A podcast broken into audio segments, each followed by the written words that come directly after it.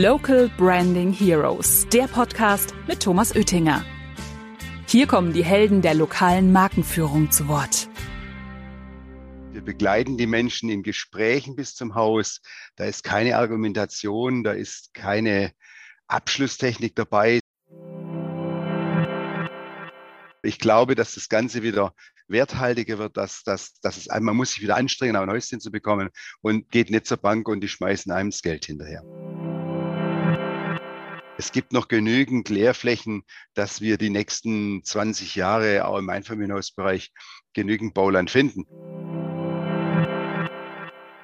Hallo, hier ist wieder euer Thomas Oettinger mit dem Local Branding Heroes Podcast. Heute, naja, wie immer, mit einem ganz, ganz besonderen Gast, nämlich dem Jürgen Davo, Gründer von Town Country. Hallo Jürgen, schön, dass du da bist. Hallo Thomas.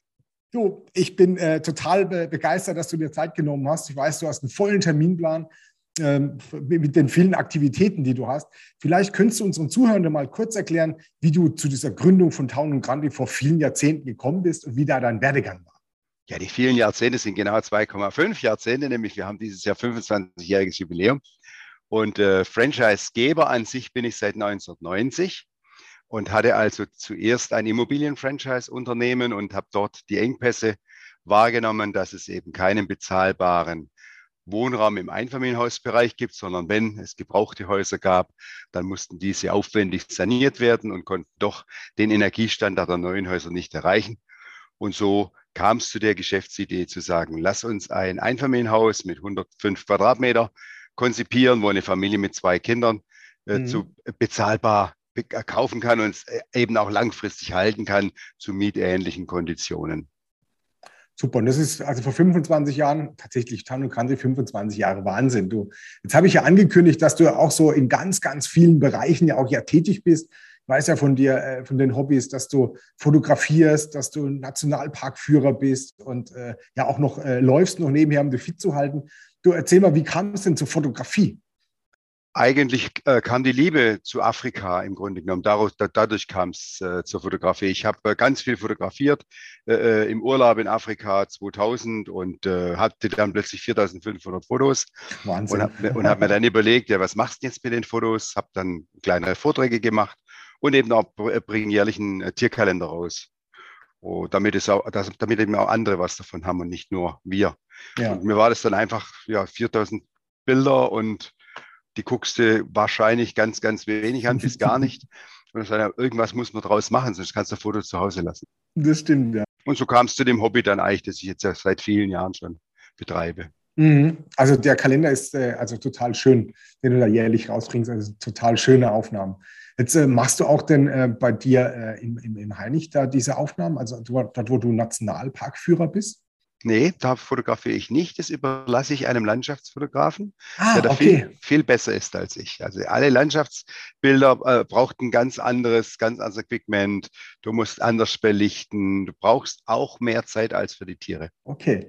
Du, wie kam es denn zu dem Nationalparkführer?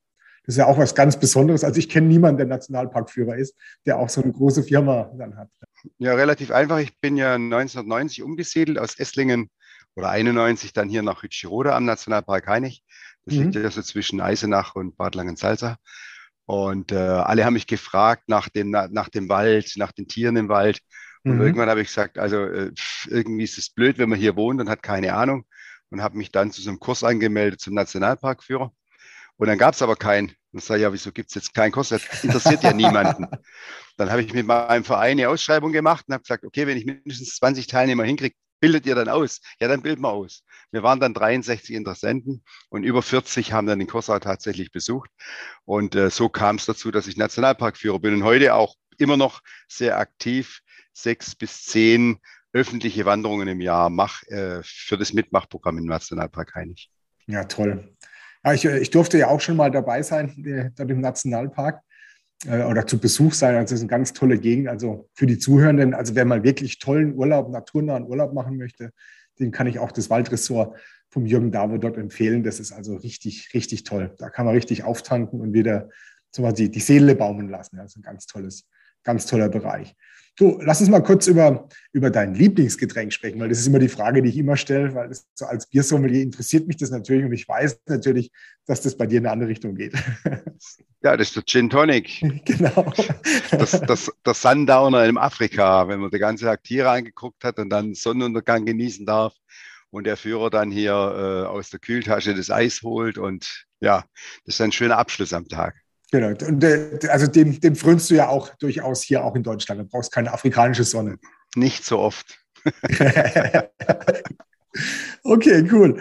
Du, ähm, Town and Country. Ähm, es geht ja in dem Podcast um das Thema lokale Markenführung und ähm, was, äh, wir haben ja auch vor einigen Jahren mal zusammengearbeitet mit der Positionierung. Du bist ja selbst ausgebildeter EKS-Stratege. Und äh, jetzt weiß ich von dir, dass du ein mega geniales Schulungsprogramm aufgesetzt hast, sogar auch mit einer eigenen Verkaufsmethode. Willst du da ein bisschen was erzählen, wie du deine Franchise-Partner dort schulst? Naja, ähm, es ist ja nun mal so, dass ähm, es für die Hausverkäufer in Deutschland überhaupt keine Ausbildung gibt. Du kannst zwar Immobilienkaufmann werden oder sonst was, aber das ist viel zu breit gefächert. So richtig im Hausverkauf eine Ausbildung machen geht nicht, gibt's nicht.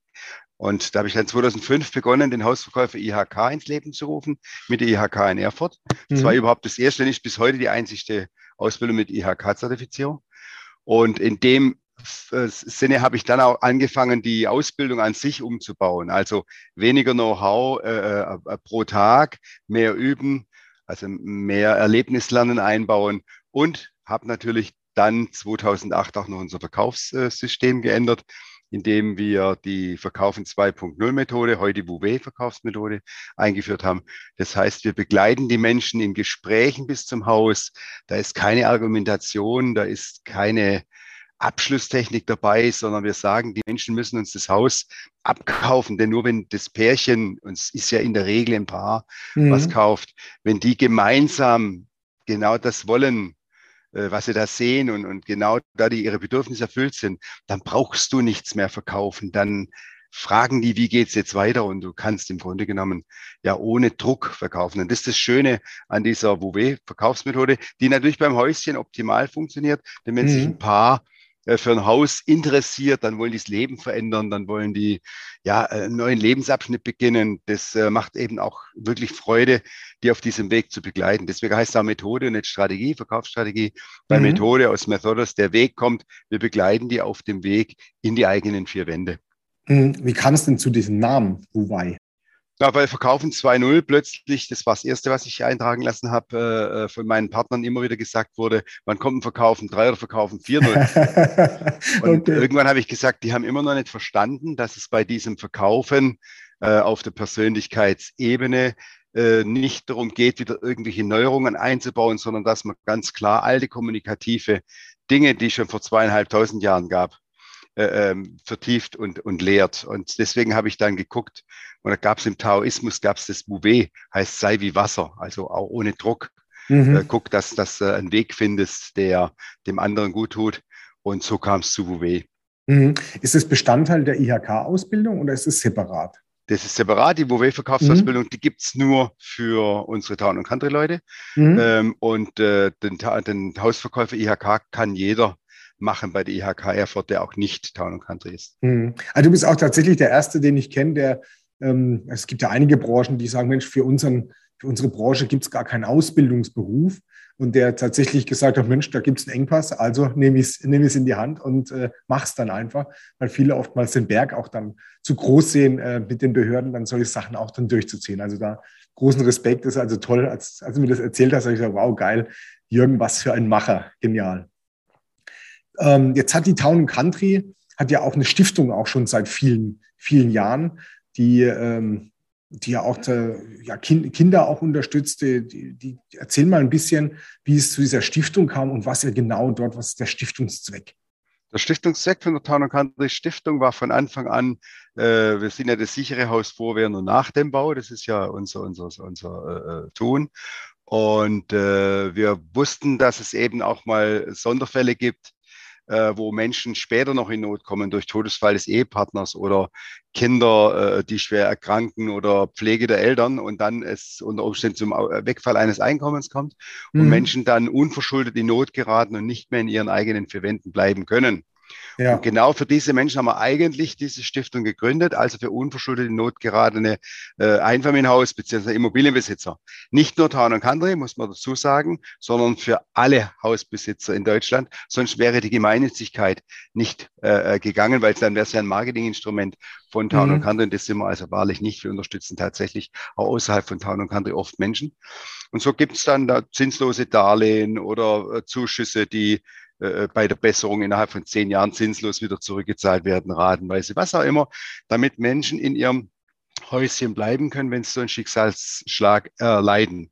Und schon nach zwei Jahren haben wir relativ schnell festgestellt, dass die Menschen, die in Not kommen, eigentlich gar kein Geld brauchen, sondern dass unser Anwalt, der auch Stiftungsgeschäftsführer äh, äh, ist, ähm, im Grunde genommen einen Rechtsrat brauchen. Denn wenn jemand in Not kommt, steckt er oft den Kopf ins Sand mhm. und äh, traut sich nicht mal mehr die Post aufzumachen. Und, wenn und, und Geld hat er auch keins. Und jetzt bekommen die Leute quasi von uns einen kostenlosen Rechtsrat. Das heißt, die Stiftung bezahlt den Anwalt und die, der, der Anwalt oder der, diesen Mitarbeiterinnen äh, äh, verhandelt mit der Bank über eine Aussetzung der Tilgung, Überstreckung des ganzen Darlehens.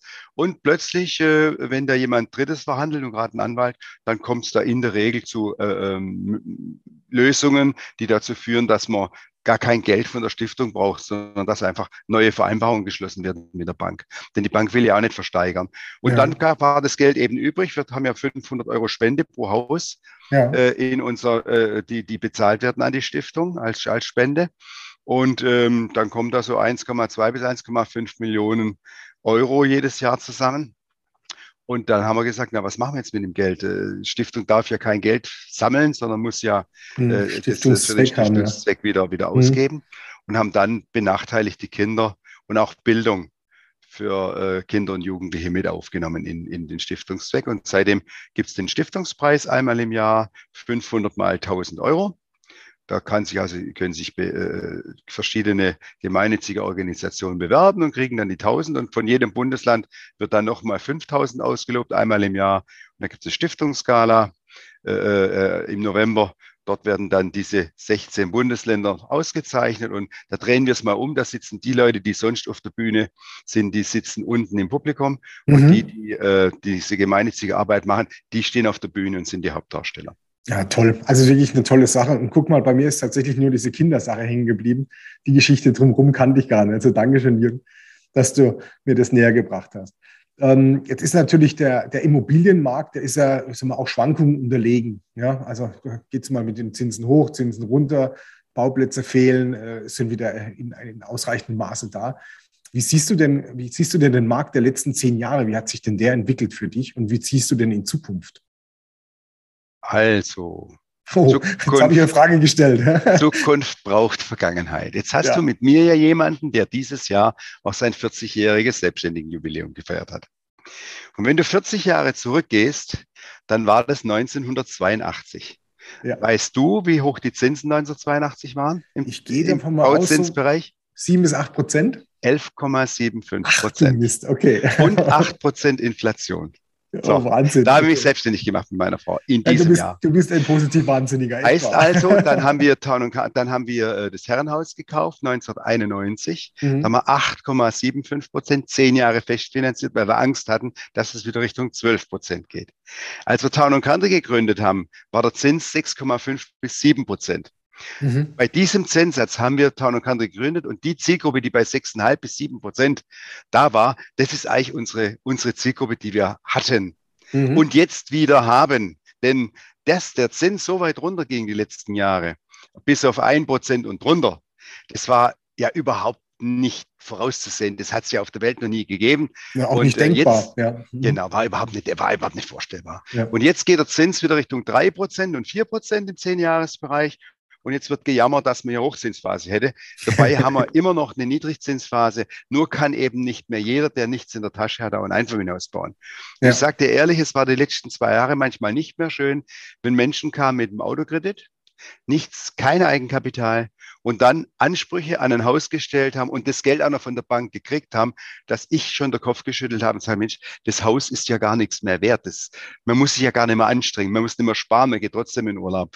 Und deswegen ich genieße die Zeit jetzt gerade auch, wenn es ein bisschen rückwärts geht. Aber mhm. ich glaube, dass das Ganze wieder werthaltiger wird, dass, dass, dass es, man muss sich wieder anstrengen, ein Häuschen zu bekommen und geht nicht zur Bank und die schmeißen einem das Geld hinterher. Mhm. Was sind denn die aktuellen Herausforderungen, die jetzt, also wenn man jetzt mal das Zins, Zinsthema wegnimmt, ähm, was in diesem Immobilienmarkt tätig, äh, Angst. tätig Angst. Einfach nur Angst. Okay. Angst vor der Zukunft, der Krieg, die, die, die, die Verunsicherung aus der Pandemie, die Inflation, die Heizkosten. Das äh, führt natürlich nicht dazu, dass die Menschen jetzt äh, hurra schreiend äh, investieren oder an die Grenze dessen gehen, was sie sich leisten können. Und genau äh, da liegen im Moment die Probleme. Was auch wieder äh, äh, die letzten vier Wochen passiert ist, es sind äh, Zinsen wieder leicht gesunken. Du mhm. weißt, steigende Preise und steigende Zinsen fordern auf zu kaufen und äh, äh sinkende, ach, es könnte ja wieder billiger werden, ja, ja. führen nochmal zu einer verhaltenen, verhaltenen Entscheidungsphase. Und ja, da müssen wir jetzt durch, die ganze Branche. Und äh, vielleicht beruhigt sich ja dadurch auch mal diese Lieferengpässe. Vielleicht beruhigt mhm. sich das, dass die Handwerker nicht mehr auf die Baustelle kommen oder bei einer Reparatur erst drei Monate später auftauchen. Also äh, eventuell ist es genau notwendig, um, um äh, insgesamt wieder äh, positiver in die Zukunft schauen zu können. Denn dass die äh, Fachkräfte fehlen, das ändert sich ja nicht die nächsten sechs, acht Jahre. Denn jedes Jahr gehen 600.000 Menschen in Rente. Ja. Äh, Gerade unsere, unsere Jahrgänge 58 bis 64.